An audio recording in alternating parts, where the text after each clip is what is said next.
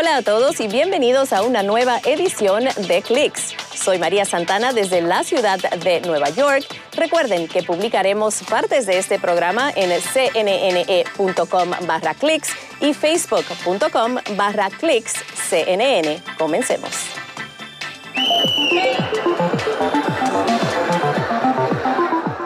Japón anuncia el próximo torneo de fútbol entre robots denominado RoboCup Asia Pacific 2021.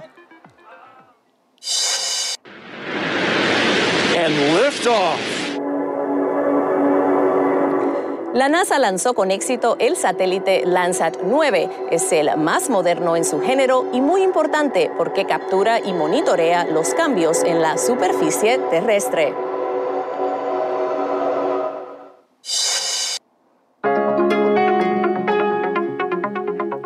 Y se complica aún más el regreso del videojuego Fortnite a los iPhones.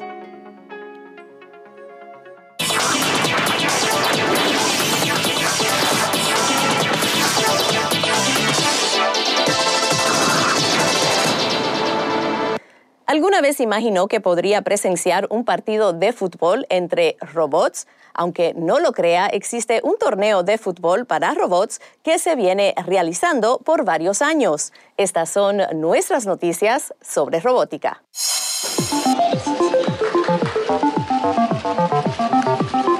Japón se prepara para la Robocop Asia-Pacífico 2021. Se trata del torneo interregional de fútbol que se disputa, escuche bien, entre robots autónomos equipados con inteligencia artificial. Según la página en línea de la Federación Robocop.org, la nueva edición se celebrará en la ciudad de Aichi del 25 al 29 de noviembre de este año. Será la primera vez que la versión regional se lleve a cabo en Japón. Y además de los robots, otros grandes protagonistas serán los estudiantes universitarios que pondrán en práctica sus conocimientos de robótica, ingeniería e inteligencia artificial. La Robocop Asia-Pacífico 2021 se compone de partidos dentro de una liga de fútbol, pero también tiene competencias en entornos domésticos y en escenarios de catástrofes. La idea de la federación es promover las tecnologías robóticas avanzadas y desarrollar sus posibilidades. La primera Robocop fue internacional, no regional, y se celebró en Nagoya, Japón, en 1997. Y ahora investigadores de todo el mundo están compitiendo y colaborando en desarrollos de robots que puedan ganarle al campeón mundial humano en 2050.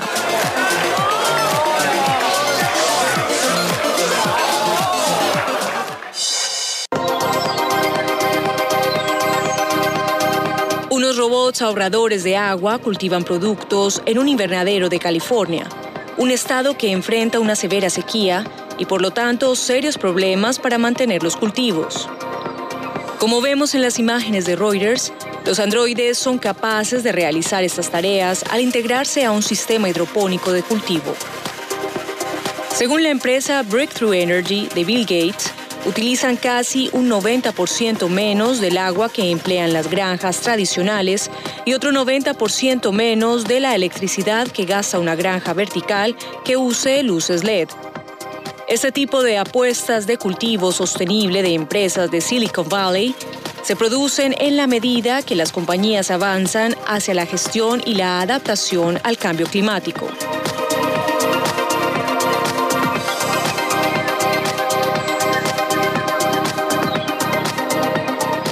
Avances tecnológicos ayudan a médicos en California a investigar los efectos del denominado síndrome de COVID largo y también ayudan a personas con discapacidad visual a transitar por las calles sin problemas. Los médicos siguen investigando los efectos de una afección que por ahora se denomina síndrome de COVID largo o síndrome post-COVID.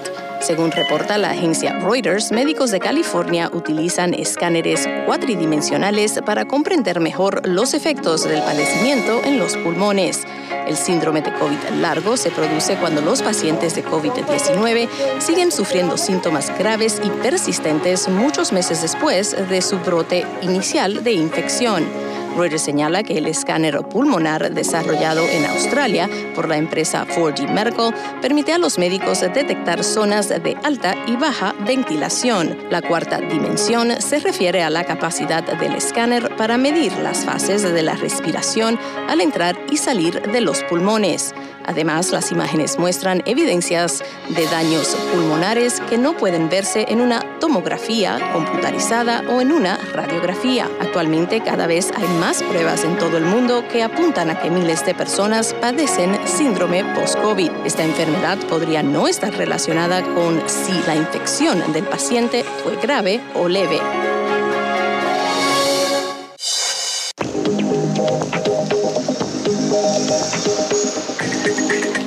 Personas con discapacidad visual tienen un nuevo gran aliado al momento de caminar solos por las calles. Según informa la agencia Reuters, se trata de un dispositivo con sensores que detectan los obstáculos e informan al usuario.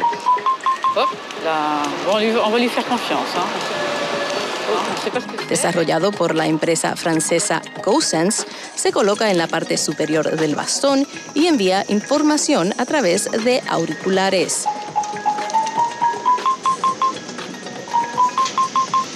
Está diseñado para calcular la trayectoria del usuario e informarle de los obstáculos que se encuentran directamente en su camino.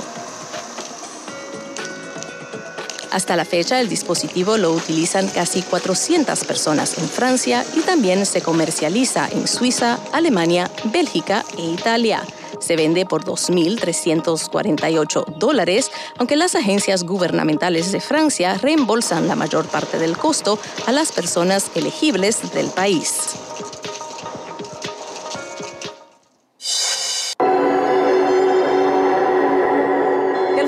Conozca más sobre el exitoso lanzamiento de la NASA del Landsat 9 para captar asombrosas imágenes de la Tierra. Regresamos.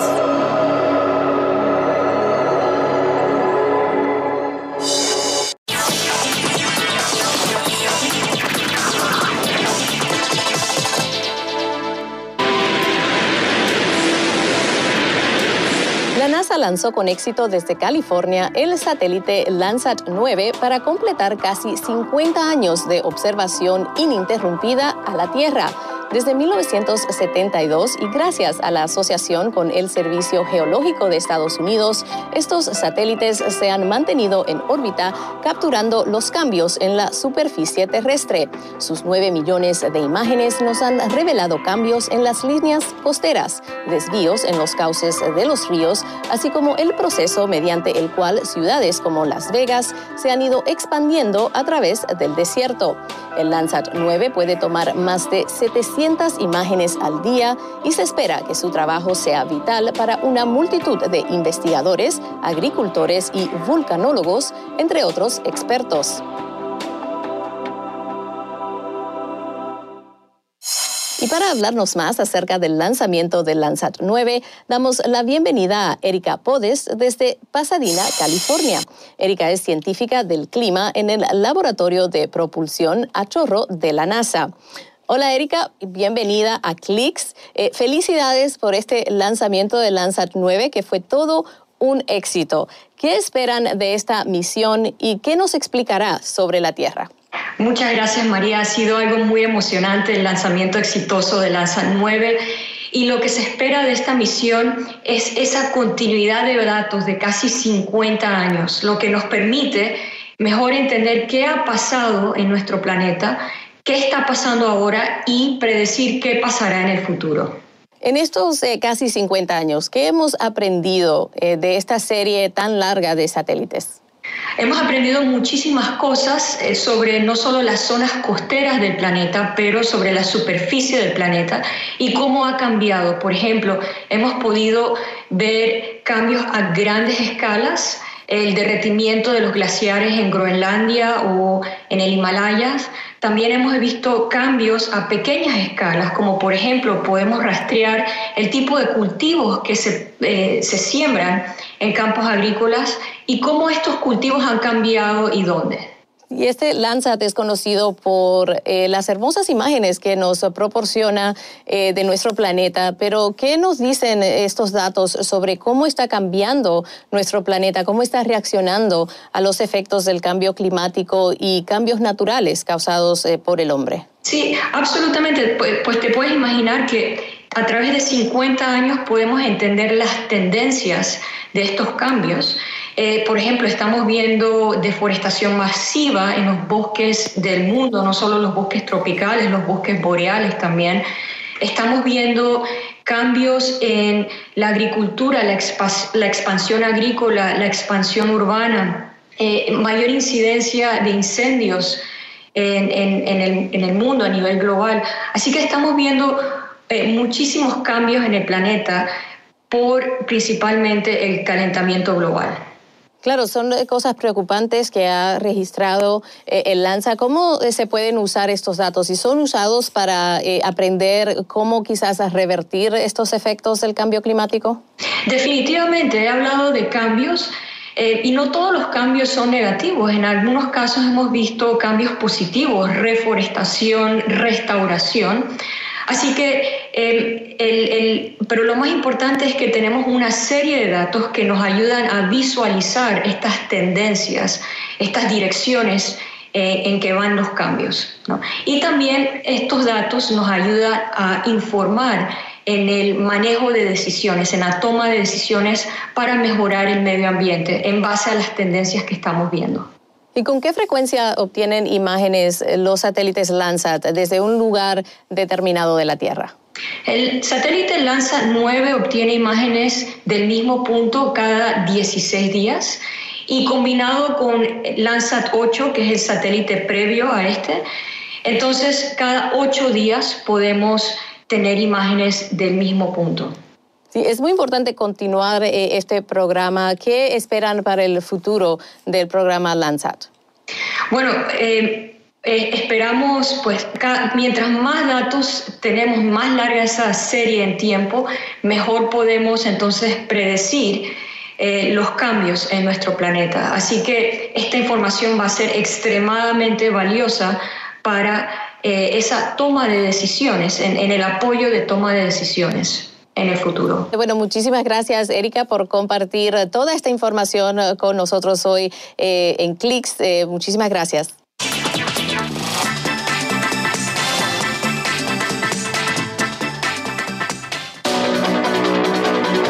Regreso del popular videojuego Fortnite al iPhone podría retrasarse por años. Eso es porque Apple no permitirá que vuelva a sus dispositivos hasta que su batalla legal con el fabricante Epic Games haya concluido.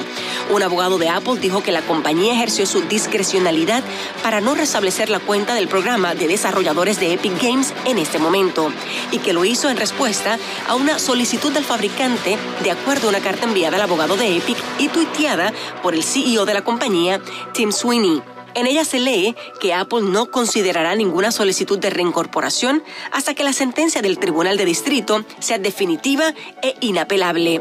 La medida agrava aún más la batalla judicial entre las dos empresas sobre las normas de Apple para su App Store. Sobre todo sugiere que el juego no volverá a dispositivos iOS hasta después de un proceso de apelación que podría durar unos cinco años. Al volver veremos cómo la tecnología ayuda al crecimiento acelerado de Asia.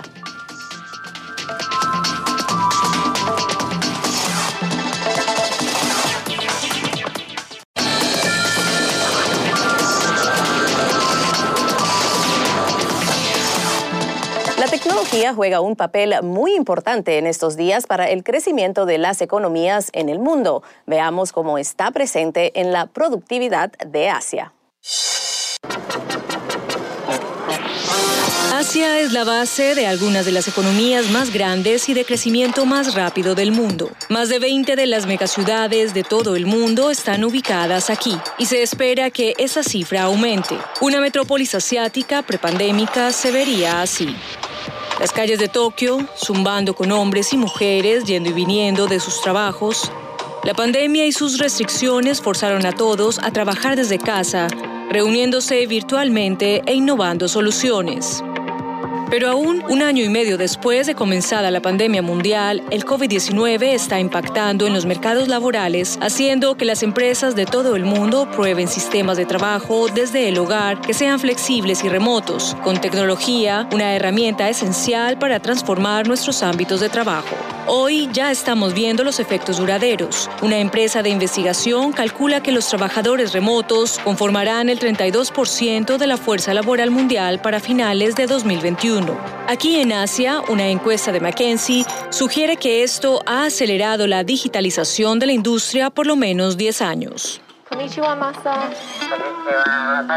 Hello. Masa, what cookie would you recommend? Laboratorio Sori, una empresa emergente basada en Tokio, está apostando mucho en este aumento. La empresa dice que sus robots, conocidos como Orihima, utilizan tecnología para fomentar la conexión humana en un ámbito de trabajo post-pandémico que sea socialmente distanciado. Por ahora, están siendo utilizados en cafés y kioscos, pero el director ejecutivo, Kentaro Yoshifushi, dice que estos robots también podrían tener un futuro en otras industrias. Esta tecnología fue pensada para personas con discapacidades. Buscamos un futuro en donde la tecnología pueda ser usada para facilitar el trabajo remoto y superar obstáculos.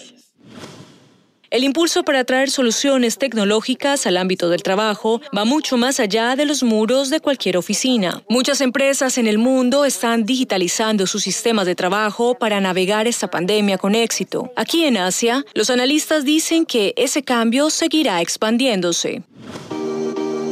De lo que estamos hablando es en realidad de trabajar desde cualquier lugar. Así que la tecnología cumple un rol importante. Queremos depender de la tecnología para conectarnos y mantenernos partícipes del trabajo y también en nuestra pertenencia a la empresa. Pocas empresas estaban mejor preparadas para estos cambios que el gigante tecnológico Google. La empresa ha estado desarrollando herramientas para atender al trabajo remoto desde hace una década. Ustedes quizá estén familiarizados con Google Drive Google Docs y hasta Gmail, lanzado en 2004.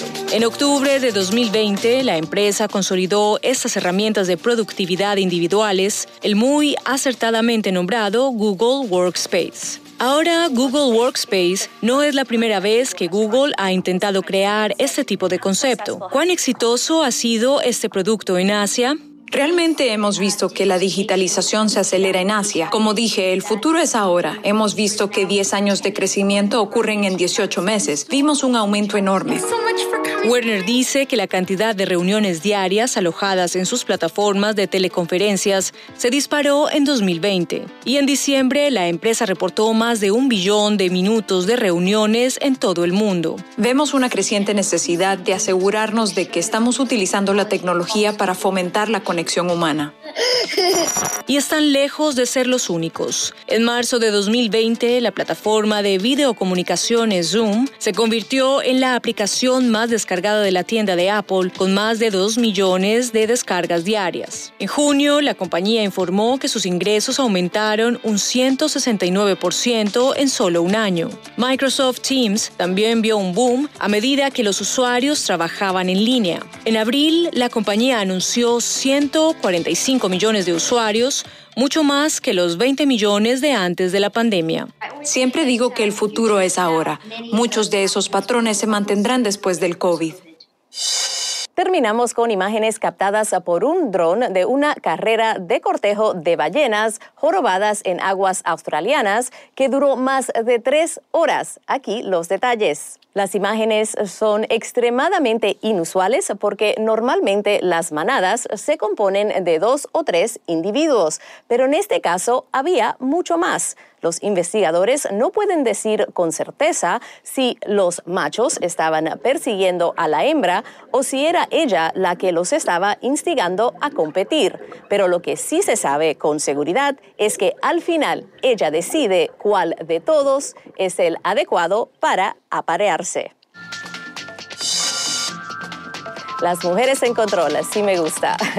Y eh, lamentablemente se nos acabó el tiempo por hoy. Estamos en facebook.com barra clicks CNN. Soy María Santana. Nos vemos en la próxima.